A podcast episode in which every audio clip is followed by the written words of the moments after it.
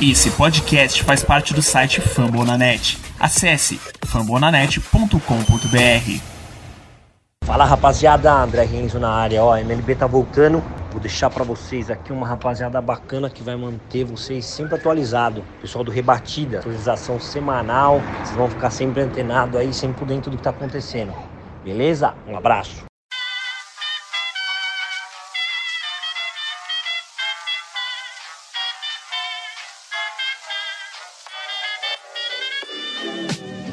Mais uma rebatida forte. E ela tá fora daqui! Uau! E ela desceu!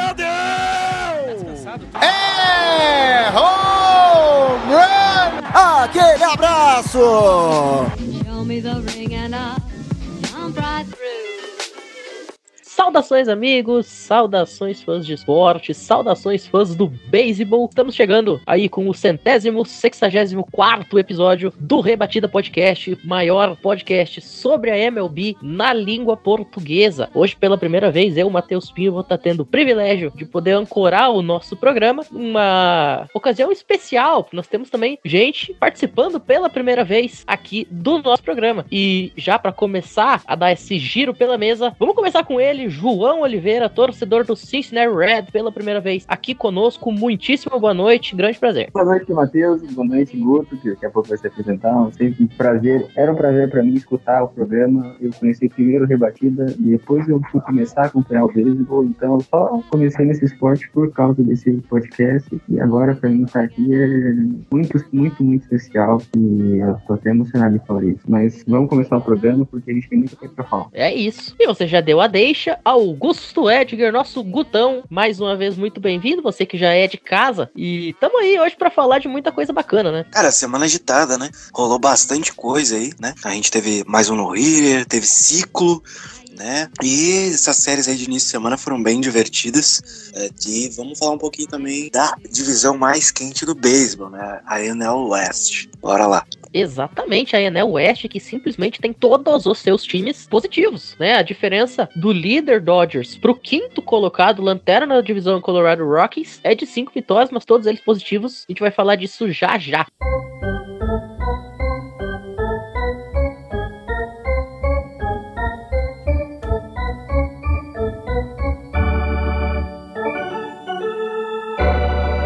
Então, antes da gente prosseguir pro podcast, a gente tem nossa bloco de recados, porque o Rebatida Podcast é só uma pequena parcela de tudo que a gente tem de conteúdo no Fambonanet. Tem de todas as quatro, os quatro esportes americanos que a gente sempre gosta. Por exemplo, sobre a NFL, a gente tem o Fambonanet, que trata das notícias da liga, e toda semana tá sendo um podcast sobre alguma coisa, sempre tem assunto, eles sempre trazem tudo de uma maneira muito atualizada, muito séria. Mas também sobre a NBA, agora os playoffs da NBA, que o Philadelphia Sixers acabou de ser eliminado a gente grava isso. E você pode escutar tudo isso no No Ar, o podcast, onde tudo que tá acontecendo nessa liga você pode se informar por lá. Também sobre a NHL, pessoal que gosta de shopping no gelo, tem o NHL Brasil, a Stanley Cup também tá se aproximando das fases finais. Tudo você pode ver por lá, pode ver o LA Kings passando vergonha, como todo ano passa também. Mas também sobre a MLB, a gente tem vários times com podcast. Se você gosta de algum, quer começar a acompanhar um time mais de perto, pode começar a acompanhar esses podcasts. Sobre o Atlanta Braves tem o Brave Shopscast, sobre o Orioles tem o Wolves News, com nosso amigo Peter, Peter Silva. Sobre o Boston Red Sox tem o Soxcast, Chicago Cubs com o Cubscast, Houston Astros com Orange e New Baseball. Também sobre o Kansas City Royals com o Cast Royals, Los Angeles Angels com o Angels Cast. Abraço pro nosso amigo Guilherme. Sobre o Dodgers, tem o Dodgers Cast Baseball. E toda semana, toda série tá saindo um podcast, o pessoal não descansa. Milwaukee Brewers com o nosso amigo Matheus Pinho, que acabou de fazer merchan dele também. Sobre o Minnesota Twins, o Twins para todos. Os Yankees com o Yankees Brasil, que tem como host o Culto. Philadelphia Phillies tem o Phillies Mania. Pittsburgh Pirates com o Rádio Pirata. San Diego Padres com o Padres Cast, com o Victor Salviano, nosso amigo do podcast. São Francisco Giants com o Gi- Gigantes do Beisebol, com o Nathan Pires, que é o coach, o host oficial do programa de quinta-feira. Seattle Mariners com o Cash do Marinheiro. St. Louis Cardinals com o Podcards. Tampa Bay Rays com o Racecast. Texas Rangers com The Lone Ranger. E o Washington National, o último podcast a ser criado com o capital do beisebol. Bom, se a sua franquia ainda não está aqui, que tal você começar um novo projeto para falar do seu time? Entre em contato com a gente, manda uma DM no Twitter, no Instagram, e você pode ser o novo, o novo rosto da sua franquia no país. Então é isso, pessoal. Bloco de recados. Fiquem sempre ligados, acessem fabonanet.com.br e confira tudo que a gente produz em texto, em áudio e fique bem informado. Dê um review 5 estrelas no Spotify, recomende para os amigos, porque você com certeza vai gostar.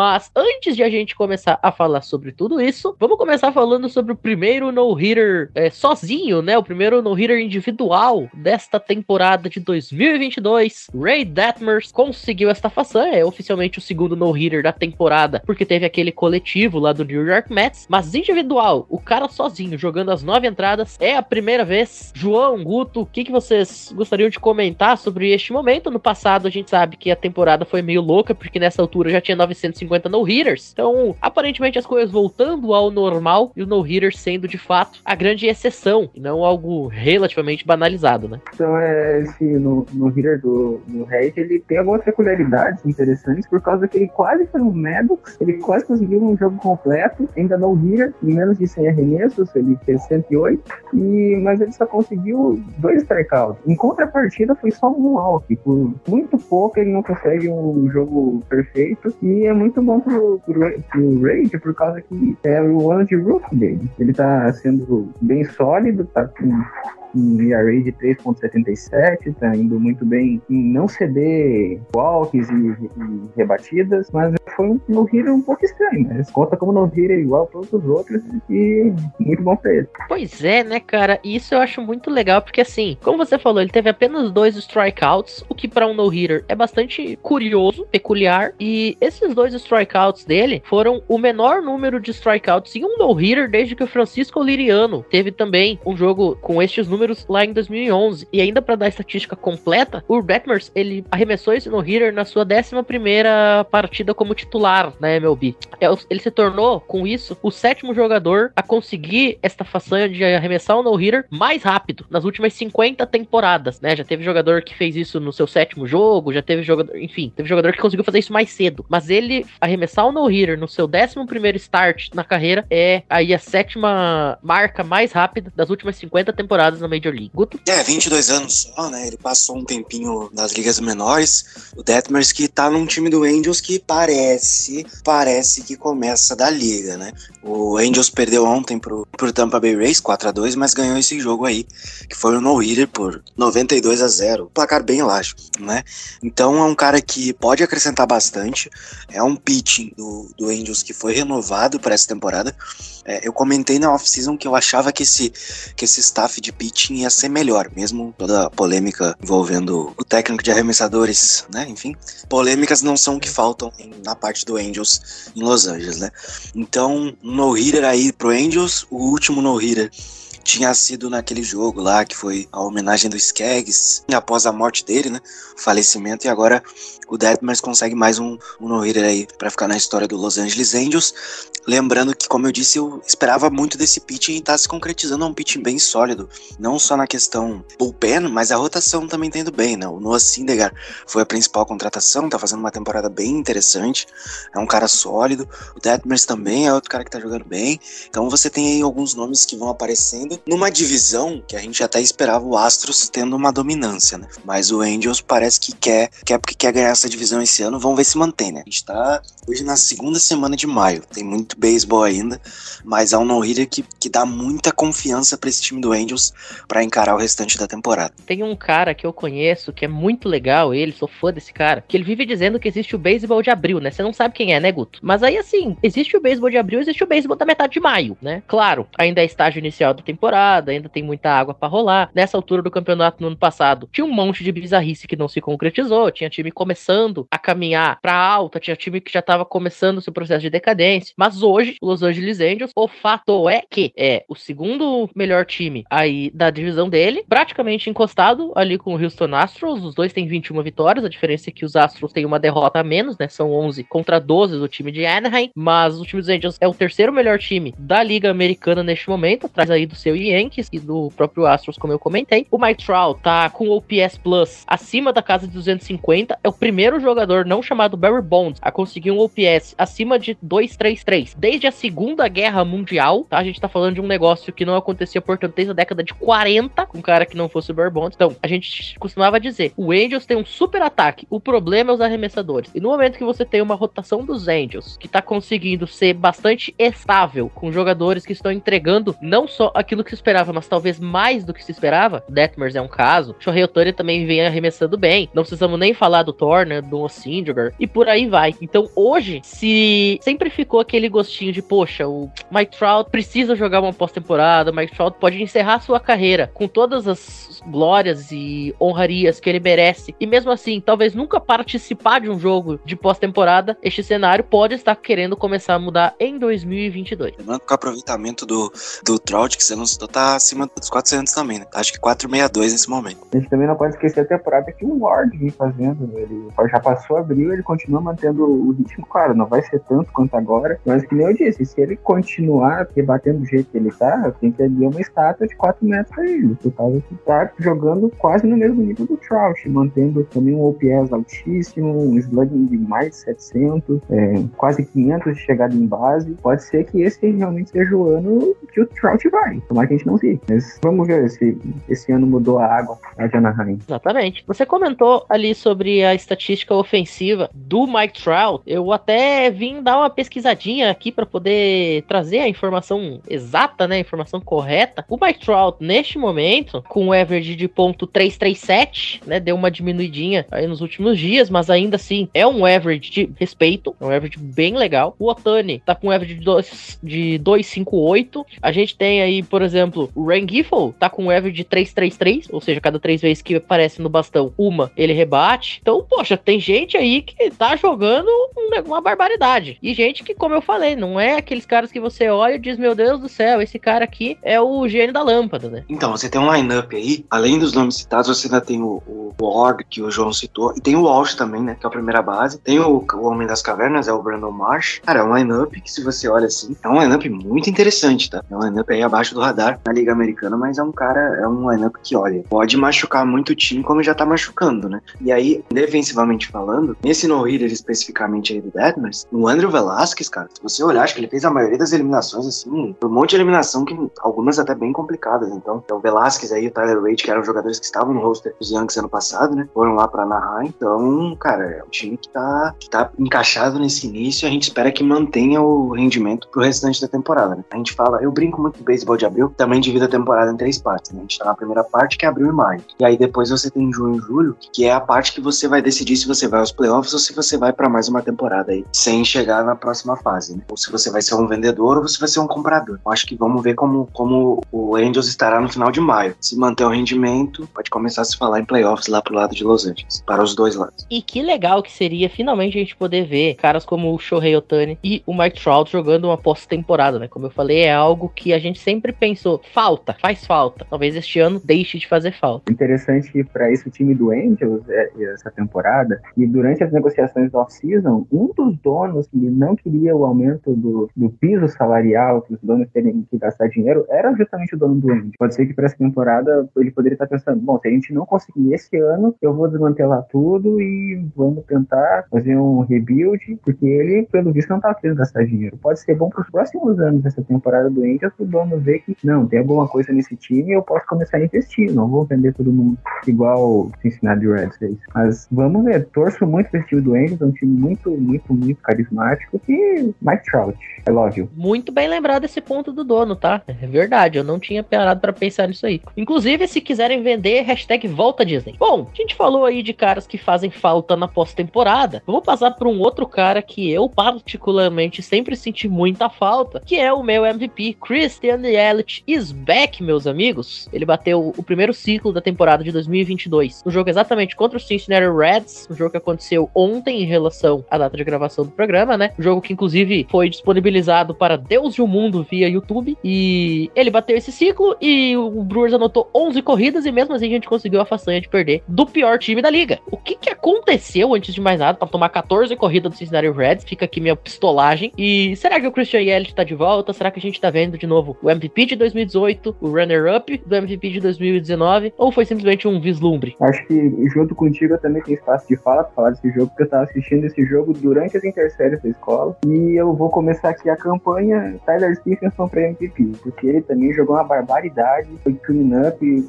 quando tinha jogador em em base, conseguiu 4 RBIs, conseguiu duas duplas em, cinco, mais dois hits, em 5 idas ao bastão, ficou 4 e 5 no jogo. Mas o Yelich destruiu. Eu, eu, lembro que eu tava muito tava revoltado voltando pra aula, porque a gente conseguiu ceder várias corridas ano entrada, o Vulcan simplesmente não agia. E o Yelich simplesmente destruiu, destruiu os nossos arremessadores, tudo que vinha ele rebatia, e o cara tava imparável. Quando o Yelich tá nesse nível, ele é imparável. Que delícia ver o Yelich jogar, por causa que é um cara que faz muita falta falta nessa lista. Muita falta. Ele é muito carismático. E é o Otani sem o arremesso. Aquele cara é muito bom. O Yelich, por sinal, vale destacar. Ele tem três ciclos na carreira. Os três foram contra o Cincinnati Reds. É o pai de Cincinnati, né? Impressionante que ele fez ontem, né? Ele rebateu, faltava só a tripla pro ciclo. E aí até no final ali, quando ele rebateu, o narrador começou a gritar: Go, go, go, go! Porque ele conseguiu, ele conseguiu pá, uma rebatida boa, só que nem todo mundo iria conseguir transformar aquela rebatida numa tripla, né? Porque o Yelich tem uma boa velocidade em base, transformando uma tripla aí. E é um dos poucos jogadores que pode dizer que tem três ciclos aí nessa, nessa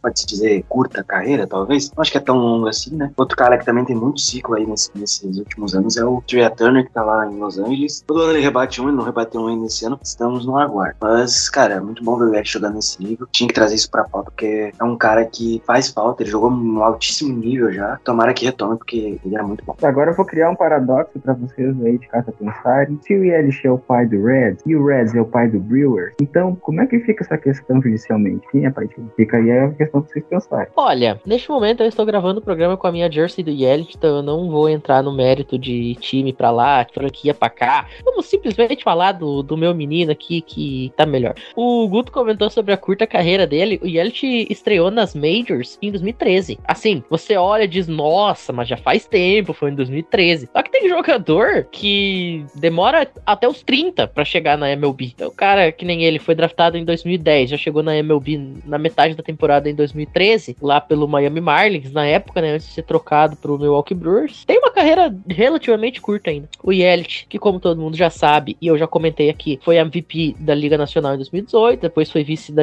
da, do MVP de 2019, tem Gold Glove, três vezes Silver Slugger, duas vezes campeão de rebatido da Liga Nacional. Como eu falei, já é o terceiro ciclo dele, dois em 2018, naquela temporada de MVP, e este de agora. Então, o Yelich, estando neste nível, ele aumenta muito não só o nível do Milwaukee Brewers, que mesmo com o Yelich em baixa nas últimas temporadas, ainda conseguia se sobressair dentro da National League Central, é uma, uma, é uma divisão que eu como torcedor dos Brewers e o João como torcedor dos Cincinnati Reds, eu tenho certeza que vai concordar comigo que é uma divisão fraca, né, uma divisão que tá longe de ser um oásis, então mesmo com o time conseguindo se sobressair nessa divisão fraca, você ter o Yelich em alto nível projeta de uma forma muito mais interessante e possivelmente muito mais correta, né? Pensando mais adiante. Os Brewers que, por exemplo, não ganhavam um jogo de pós-temporada havia muito tempo até conseguir aquela primeira vitória contra o Atlanta Braves no Divisional Series. É uma divisão, no geral, é complicada no nível técnico, né? Você tem poucos times aí que realmente podem ameaçar. Eu acho que o Brewers é um desses times, além do Cardinals, Cubs, Reds e Pirates, aí a história é outra, por mais que eu ainda acho que, que, o, que o Reds termine em último aí, como eu botei na minha previsão lá no Fambona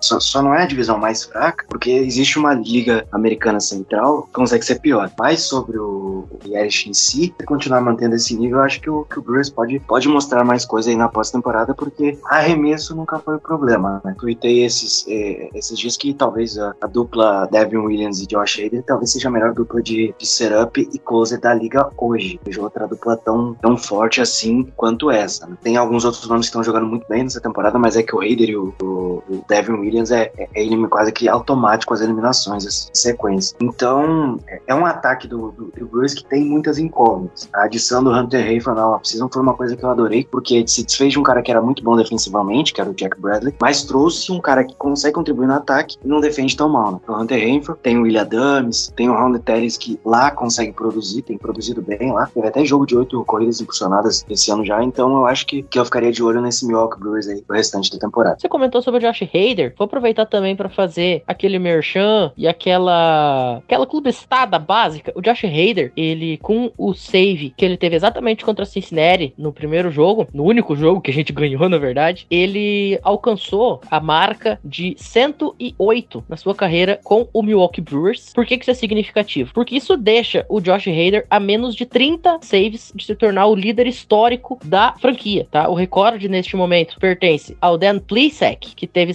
133 na sua carreira em Milwaukee. O Josh Hader, portanto, a 25 saves de alcançar essa marca. E a última eliminação da partida, né? A eliminação que fechou de fato o jogo, também foi o strikeout número 500 da carreira do Josh Hader. É um pitcher absolutamente fantástico. Não é à toa que ano após ano tá ali acumulando indicações e ganhando prêmios de melhor reliever da liga, de reliever do ano e tal. Então, Josh Hader é mais um aí desses grandes expoentes. E você comentou sobre o Devin Williams. O Devin Williams, a tendência é que ele se torne o closer quando eventualmente o Josh Hader tiver que parar de jogar, porque ele já teve alguns momentos de closer na temporada, especialmente quando o Josh Hader vinha de back-to-back games, né? E eles queriam dar uma descansada nele. Quem assumia a posição de closer era o Devin Williams, algo muito similar ao que o próprio Josh Hader experimentou quando o closer era o Corey Knebel, ali por volta de 2017, 2018, né? O Corey Knebel era o closer oficial do time, o Josh Hader era o setup e muitas vezes fechava os jogos também. E aí, antes da gente passar a régua neste assunto sobre o Milwaukee Brewers, você comentou sobre os pitchers, né? Vale até destacar um ponto. Antes deste último jogo contra Cincinnati, que a gente tomou 14 corridas, e dessas muitas foram em função de um jogo pra esquecer do Adrian Hauser, e ele teve várias dessas corridas indo pra conta dele. O Adrian Hauser, o nosso quarto homem da rotação, era um dos cinco melhores jogadores da MLB inteira, um período que ia de maio do ano passado até o maio deste ano, portanto, um período de aproximadamente 365 dias. Eles tinham o quinto menor ERA de toda a MLB, o quarto da rotação dos Brewers. E o quinto da rotação dos Brewers, o Eric Lauer, simplesmente é um dos líderes da temporada em strikeout. Ele meteu 11 e 13 em back-to-back starts. Inclusive, o 11 foi no Sunday Night Baseball contra o Philadelphia Phillies. Então, se você para e pensa que os Brewers têm uma rotação, que os três primeiros nomes foram ao Star do ano passado, Corbin Burns, prêmio de Cy Young, Brandon Woodruff, não precisamos nem comentar, e o Fred Peralta, que esse ano tá um pouquinho abaixo do nível dele, mas ainda é o Fred Peralta. Esses três caras que eram All-Stars ainda se juntaram a dois caras, um que tinha o quinto menor ERA de toda a MLB no último ano, no último período de 12 meses, e um cara que meteu 24 strikeouts em dois jogos como titular. E aí, se a sua rotação é este nível de excelência e o seu bullpen também é esse nível que a gente já comentou, bom, aí fica muito difícil você parar um time desse, a menos que o ataque não engrene, que vinha sendo exatamente o grande problema. Dando segmento aqui, vamos falar um pouquinho sobre a National League West, que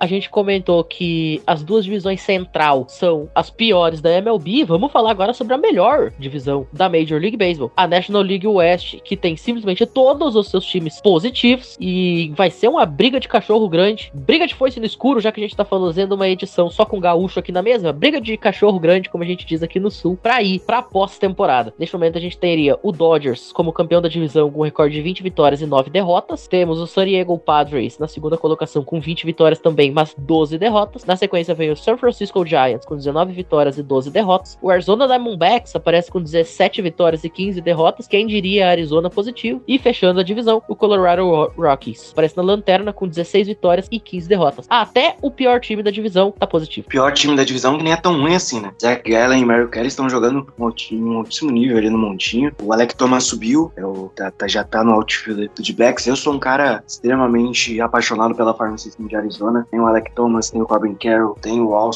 que é o pitcher muito bom. Muitos colocavam o Arizona na campanha bem pior, mas tá conseguindo se manter e tá fazendo jogos competitivos, tá conseguindo ser competitivo. O único problema é que o Melan, Melanson tá, tá, tá com problemas. Ele já, ontem teve um, um blowout feio contra o Miami Marlins. Tava ganhando, tava um jogo equilibrado e aí do nada ficou 11 a 4 o jogo. Foi isso que aconteceu. Então é um problema aí pra Arizona, mas é Gallen, Mary Kelly, que até o Marte não precisa nem falar que é chovendo molhado, né? É um cara cara muito completo. E tem um, um outro time que começou jogando muito bem, que foi o Colorado Rocks, mas caiu um pouco, um, pouco de, de rendimento. No momento, sobre Dodgers, Padres e Giants, eu não tenho muito o que falar. Eles estão fazendo o que eu esperava. Né? Dois times dessa divisão já têm 20 vitórias. São os times que eu esperava, o Dodgers e o Padres. Lembrando que o Padres está sem seu melhor jogador, que é o Elinho Fernando Tatis Jr.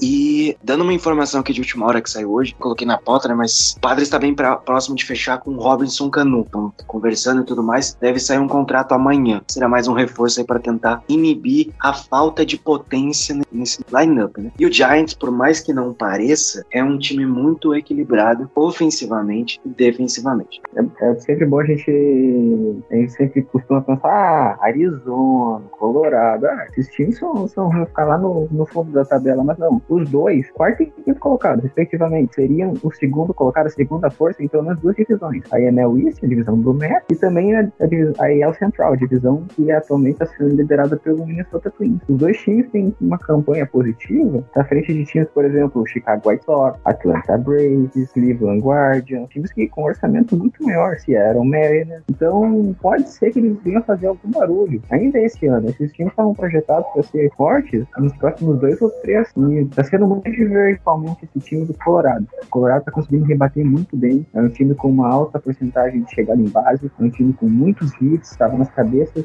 em hits, chegada em base. E está sendo, vai ser, vai, vai ser um time bem divertido, vai ocupar o espaço que o Reds teve ano passado de ser o time que fazia bastante corridas e tomava bastante corridas. Olho nesse Colorado Rock. Exatamente. Eu até comentei, acho que na primeiro, acho que foi na primeira gravação que eu fiz oficialmente, né, como membro aqui, que era quando a gente tava falando sobre rotação, tava falando sobre power ranking, e a gente chegou a comentar que, poxa, tem como você não colocar, por exemplo, o Dodgers. Na época eu coloquei na liderança do power ranking, os outros meninos colocaram mais abaixo, mas tem como você não colocar um Dodgers lá em cima, um Giants lá em cima, considerando o nível dos times, as contratações que fizeram, caso do Dodgers, por exemplo, com o Freddie Freeman, e enfrentando times como Arizona. E aí, do nada, Arizona se torna um dos melhores times da Liga Nacional. Um negócio assim que absolutamente ninguém poderia prever ou poderia esperar a gente ver os Diamondbacks nesse nível de atuação. Né? E vale destacar, a gente falou ali sobre a questão do Car, né, de eventualmente uma vaga de playoffs. Neste momento, o Car da Conferência Nacional, nós teríamos aí Milwaukee Brewers liderando a divisão central, o Mets liderando a divisão leste e o Dodgers liderando a divisão oeste estariam classificados de forma automática, né, como campeões das suas divisões. E a briga pelo Wild Card, nós teríamos o San Diego e o San Francisco acima dos demais, só que Arizona tem o mesmo número de vitórias em relação a St. Louis. St. Louis levaria a vantagem por conta do percentual, mas é o mesmo número de vitórias. Então não é algo completamente bizarro, não é algo completamente fora do sentido, fora da realidade. A gente imaginar eventualmente o time de Arizona chegando no final da temporada e pensando em uma vaga, eventualmente a sexta vaga do Wild Card, já que este ano a gente vai ter uma vaga a mais, né? A sexta vaga do playoff. E Colorado tem o segundo melhor recorte de fora do ponto de corte deste momento, né? Exatamente. O time de Arizona e o time de Colorado seriam os dois primeiros times fora dos playoffs, ficando atrás de St. Louis. É, aí tem a questão da, da temporada também, né? Ver como é que ela se desenha.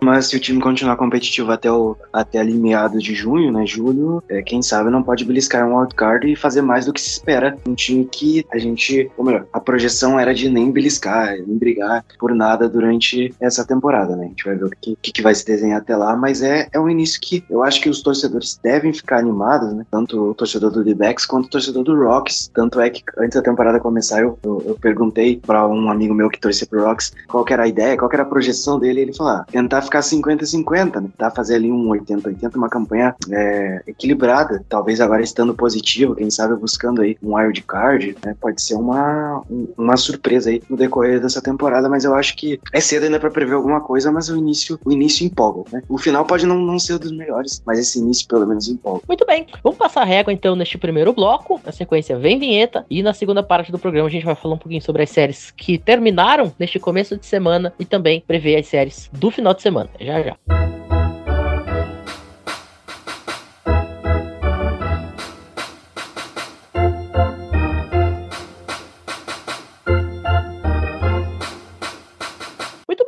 Vamos falar agora um pouquinho sobre as séries deste início de semana. A gente teve algumas séries bastante interessantes e até surpreendentes, né? O caso, por exemplo, do Cincinnati Reds ter vencido Milwaukee Brewers, a gente até já comentou sobre essa série aqui mais cedo. Mas foi uma série bastante surpreendente, acredito que ninguém esperaria isso. E outra série que a gente chegou a comentar mais cedo, nós vamos dar um enfoque um pouquinho maior. Los Angeles Angels e Tampa Bay Rays, dois times que estão entre os quatro melhores da Liga Americana neste momento. Os Angels venceram a série por 2 a 1 inclusive com o jogo vencido por 12 a 0 que foi o jogo do no-hitter do Detmers, além de a vitória por 11 a 1 na abertura, e Tampa Bay conseguindo a sua vitória de honra 4 a 2 no fechamento da série. São times que, que podem beliscar, né? O Rays é sempre encardido, a gente sabe que o Rays faz essa, essa Liga Americana aí há muito tempo, já dois, três anos, que briga, que mostra que, que mesmo com pouco orçamento pode competir lá em cima, estão sem o Tyler Glasnow, mas o Vander Franco tá saudável, tá jogando no altíssimo nível, talvez seja um dos melhores shortstop do beisebol hoje, e tá num nível bem legal, é um Rays que começou a temporada mais ou menos, mas já tá voltando aí a, a, ao, ao nível dele, e outra coisa, né,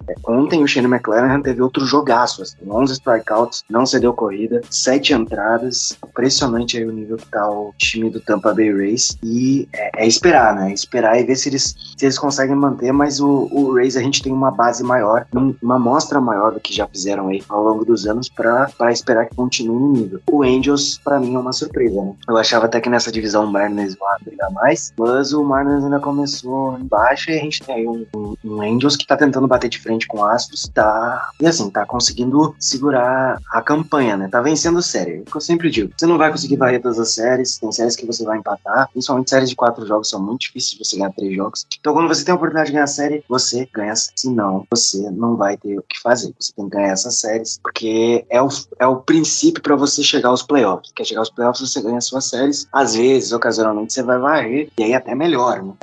Porque às vezes você pode tropeçar.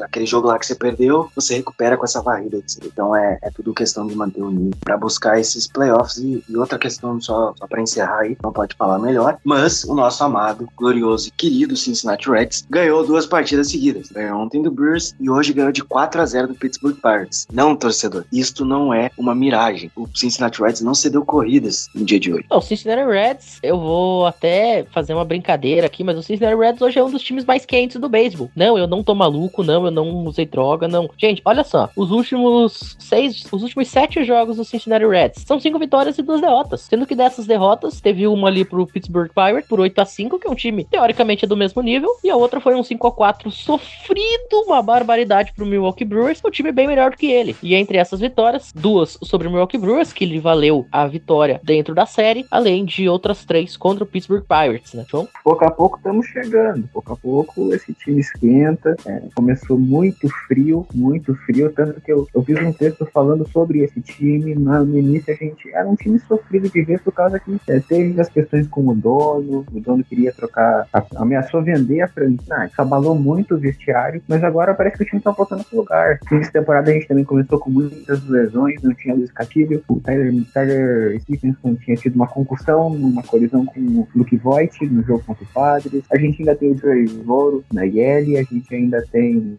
o, sempre o Kyle Farmer, semana que vem vai se machucar de novo, semana, daqui duas semanas ele volta, mas ele ainda tá jogando, questão de tempo, machucar o Cinzel ainda tá na IL, então muitos dos nossos melhores jogadores estão machucados. José Barreira ainda também não voltou, Mike Minor, que é parte da nossa rotação, um cara de 38 anos e que teve 5 de array ano passado, fazer o quê? E o time tá se segurando. Quer dizer, segurando não, tá com 7 vitórias, quase 30 derrotas. Mas é, tô começando a ver alguma coisa nesse time. Atrasado, atrasado. Mas eu não me, surpreend, não me surpreenderia se esse time tivesse ponto 400 no final do mês. Por causa que a gente agora ainda vai ter a sequência contra o Pirates, vai começar as séries divisionais, a gente ainda vai ter um joguinho aqui a colar contra times mais fracos e a gente pode levar alguns. Esse time ainda pode voltar, não às cabeças da divisão, mas não vai ficar em último igual o outro falou. Isso eu garanto que não vai. Eu confesso que eu quero muito que o Cincinnati não fique na última posição e deixe essa lanterninha pro Cubs, só de zoeira. Já que a gente tá falando de Cubs, eu até usei isso como propositalmente, porque meus amigos, os Cubs foram lá em San Diego e arrancaram dois jogos dos Padres. É uma vitória por 6 a 0 shootout na abertura da série, uma vitória por 7 a 5 no fechamento e uma derrota por 5 a 4 pro time de San Diego. Como explicar o Chicago Cubs? Não se explica, se sente, é uma emoção.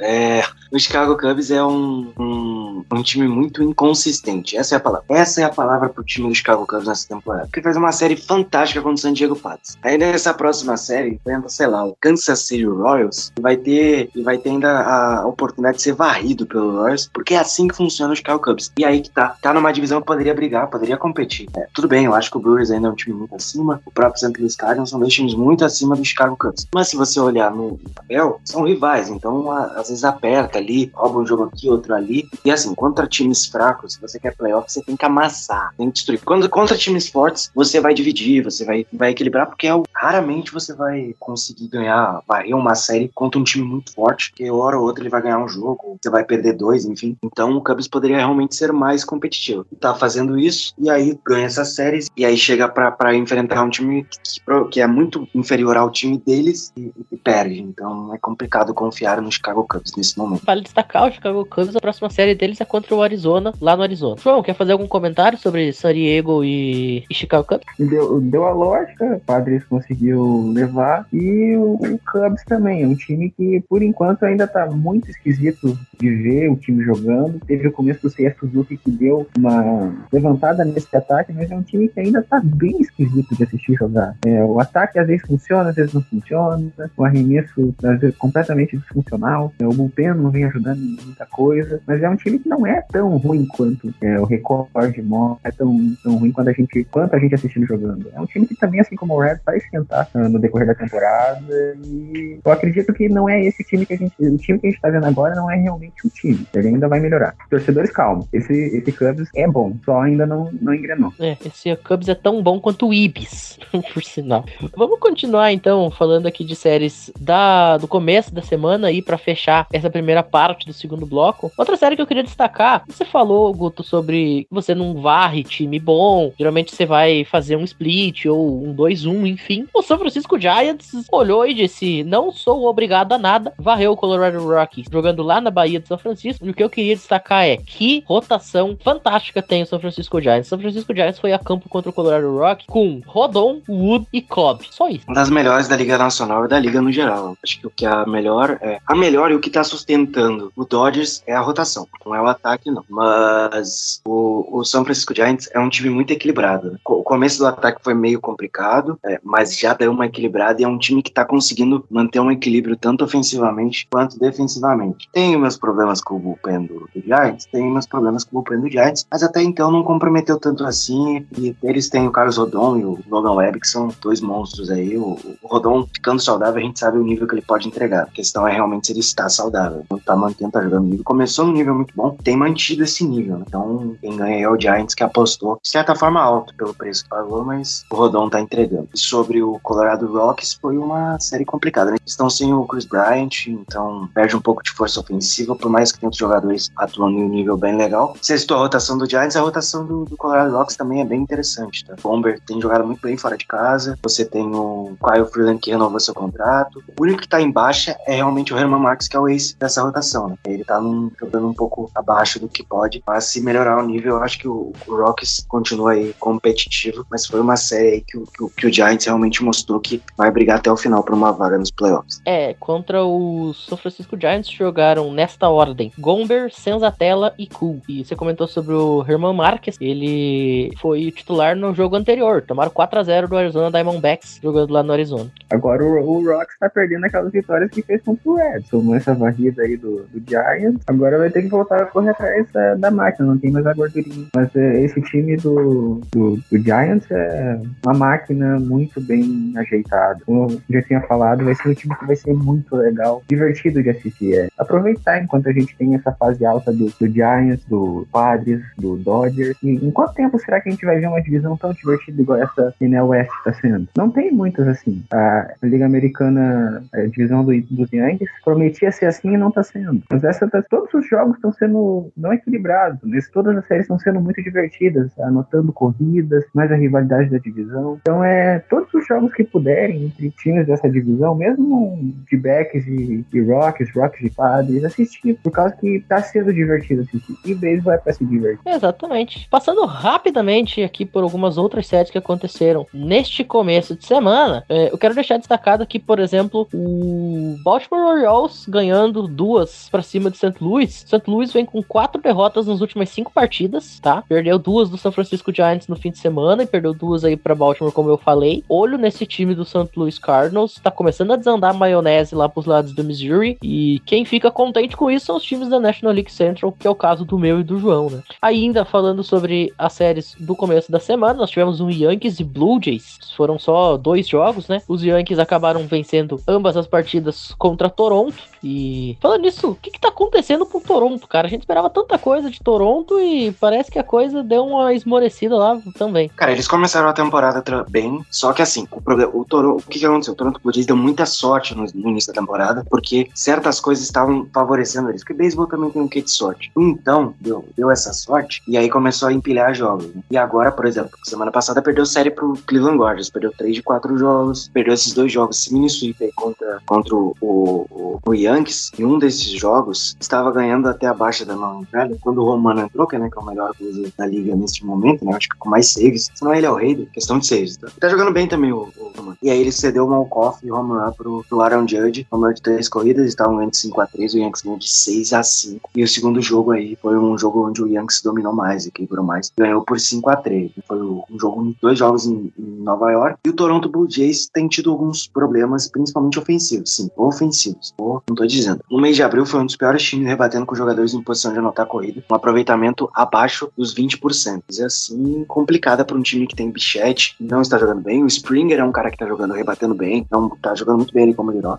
E aí você tem o, na, no, o, o Vladimir Guerreiro, que estava jogando no nível bem, os últimos jogos um pouco abaixo. Tem os seus runs e tudo mais, mas está num nível um pouco abaixo. Ontem até ficou irritado na hora que tomou um strikeout. Strikeout bem feio, para ser sincero, que o Tail mandou uma cutter que foi muito fora da zona, ele girou o bastão e aí foi strikeout que é um jogador em posição de anotar a corrida. Saiu irritado, quebrou o bastão. Questão de fase, eu acho que o Toronto Blue Jays volta a jogar bem na sequência da temporada mas é momento de baixa desse time de Toronto, prometia muito antes da temporada começar. Começou bem, mas perdeu um pouco de força. Perfeito. E a última série de começo de semana pra gente comentar aqui, e eu deixei propositalmente por último mesmo, o Los Angeles Dodgers, melhor time da Liga Nacional, um time que tem aí quase se- ponto .700 no seu recorde, perdeu uma série pro Pittsburgh Pirates. Mais uma vez eu pergunto como explicar uma coisa dessas. Cara, é o retrospecto dos Dodgers na temporada, né? Um insider soltou hoje, apareceu na minha timeline, tava rodando o Yankees Brasil, né? Tava atualizando a informação e tudo mais. Incrível. Eu não vi, eu não lembro ao certo quais são os times que o Dodgers levou, mas ele perdeu pra todos as séries. Foi um dois contra acho que todos os times.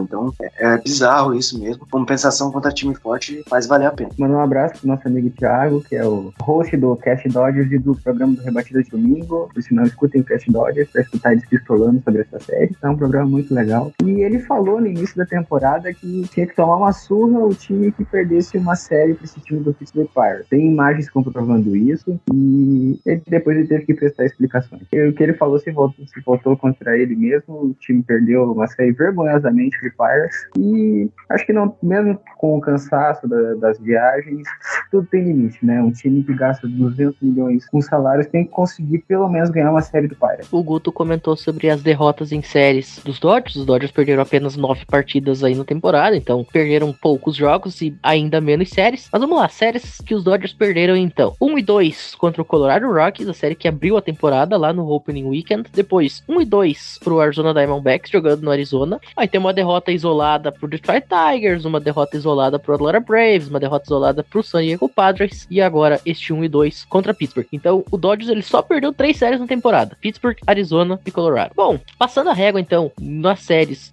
que começaram a semana, né, que terminaram aí antes da gravação deste programa, vamos passar agora adiante. Vamos olhar pro futuro, séries do nosso fim de semana aí. Eu queria pedir para que cada um já desse a sua recomendação de série pra ficar ligado, pra acompanhar. Eu vou abrir aqui, vou deixar a minha indicação para Tampa Bay Rays e Toronto Blue Jays. Você comentou, Guto, sobre o problema do Toronto, que vem meio gelado e tal, mas vamos combinar uma coisa que se tem um lugar dentro da MLB que rola bizarrice, é em St. Petersburg. Então, uma série jogada no Tropicana Field entre um time que é o rei dos bizarros, que é o Tampa Bay Rays, coisas estranhas acontecem. Ninguém sabe o que tem na água da região de Tampa Bay. E um time que tem muito potencial, apesar de estar no processo de struggle, é a minha recomendação de série para este fim de semana. Ó, e essa série ganhou um plus aí que é uma série de confronto divisional, né? Neste momento o Rays está na frente do, do Toronto Jays. Isso pode mudar aí decorrer desta série, série que começa amanhã, né? A, a minha recomendação de série não serei clubista, tentarei evitar de ao máximo clubismo, mas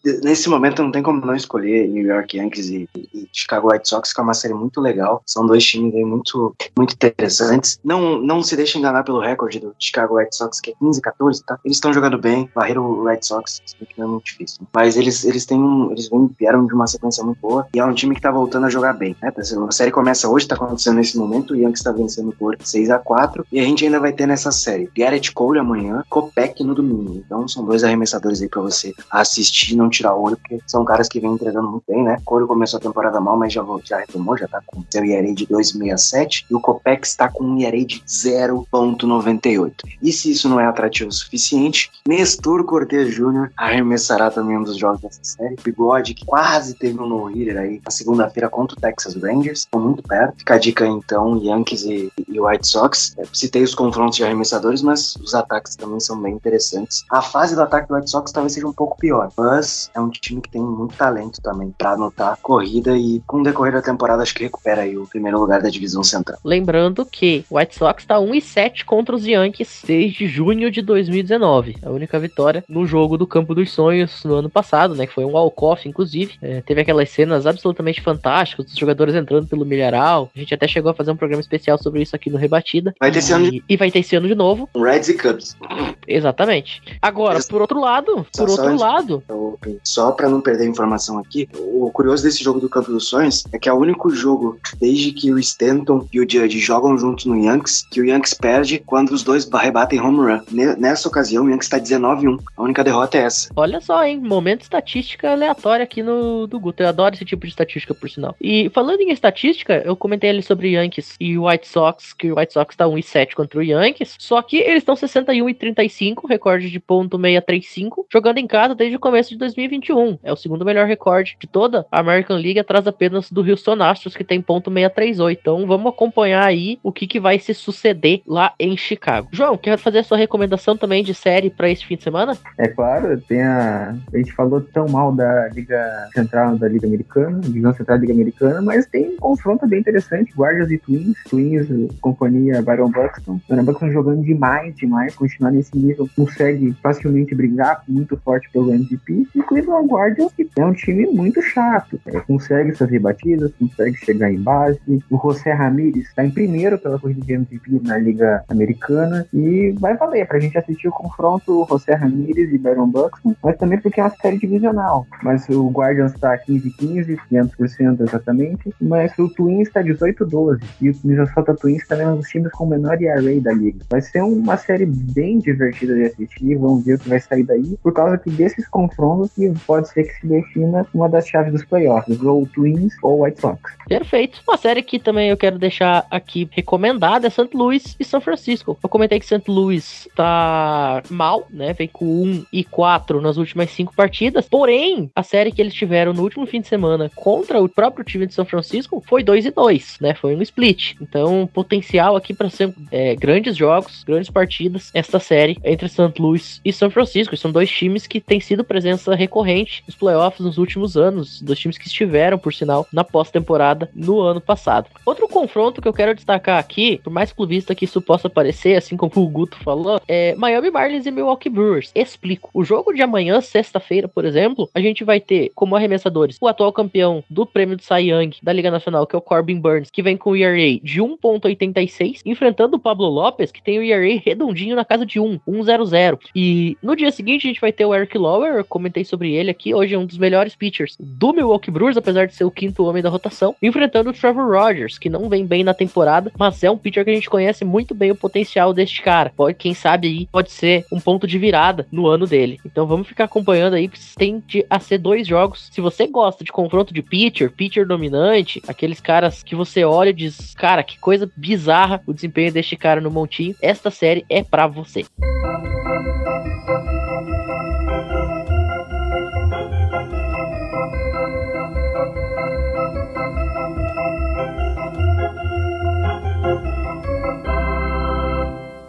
Bem, dito isso, então a gente vai ficando por aqui, encerrando esta edição número 164 do Rebatida Podcast. Vou deixar um agradecimento aqui especial a todos vocês que estiveram ouvindo e também a quem esteve fazendo o programa junto comigo. E tem momento merchandising. Ora, pois. Vamos começar então, já que a gente falou muito sobre o Milwaukee Brewers hoje, deixar a recomendação aqui do meu podcast, o Brewteco, Nação Cervejeira. Acompanha lá. E também você que porventura gosta dos Brewers ou enfim quer ficar por dentro aí das notícias do time, toda segunda ou terça-feira tem episódio novo lá do Brewteco, o seu boteco para falar de Milwaukee Brewers. Guto, muito obrigado pela participação mais uma vez. Você que também tem não só um, mas logo dois podcasts na plataforma aí, o Lambo Leapers do nosso queridíssimo Green Bay Packers e também o Cash para falar do New York Yankees. Mais uma vez, muito obrigado pela participação, tamo junto. Valeu, Matheus, João, galera que escutou a gente. É, aproveitar para deixar aqui, né, para deixar de seguir lá, arroba Rebatida Podcast, eu sou o Yankees Brasil, e também para acessar aí fambonanet.com.br. Você vai encontrar uma gama de podcasts bem legal aí, tem o Aro, tem o Famblinho, NHL Brasil, também o nosso amado Rebatida que estamos gravando agora. E olha só, se a sua franquia ainda não tem um podcast, pode ser a sua vez de, de colocar em prática, fale com a gente, que quem sabe você pode estar aqui também desse lado a qualquer momento. Acessa lá fambonanet.com.br, como meu glorioso amigo Vitor Silva fala, escute sem moderação. É isso, até, até o próximo programa. Tchau. É isso. E você comentou aí sobre o site do Fambonanet, além de muito podcast, muita informação por mídia digital, de áudio, a gente também tem muita informação escrita. E um dos caras responsáveis por isso é exatamente o João. João, muito obrigado pela participação. Você que produz lá o Red Legs no site. Muito boa noite, obrigado por estar aqui e também pode fazer seu merchan. Então, amigos, foi muito bom estar aqui com vocês. É, peço desculpas se eu falei alguma coisa que não tivesse muito a ver com o assunto, mas às vezes eu me empolgo falando de beisebol. E, mais uma vez, é sempre muito, muito legal para mim estar aqui no podcast que me fez gostar desse esporte. E eu escrevo alguma coisa lá, eu tô terminando sobre a parte 3 sobre o texto do, da entrevista do bispo de abril, mas principalmente se vocês querem ler um texto um pouco mais descontraído, não tanto estatística bruta, mas conversado, como um podcast seria, é, isso mais ou menos que eu tento trazer, e podem, podem dar lá uma olhada que eu garanto que não é ruim, mas também não é lá essas coisas. Muito obrigado para vocês por terem escutado até aqui, obrigado Matheus, obrigado Guto, gosto muito do podcast de vocês dois, sempre estou escutando, e um abraço para vocês e para todos que escutaram até agora. Um homem modesto, o João, dizendo que não é lá essas coisas. Que maldade. Bom, dito isso, a gente encerra oficialmente a edição de hoje. Muito obrigado para todo mundo que nos ouviu até aqui e até a próxima. Valeu!